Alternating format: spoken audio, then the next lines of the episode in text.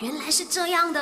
My, you know, no, no, no, no, no, 不知道的变成你知道的。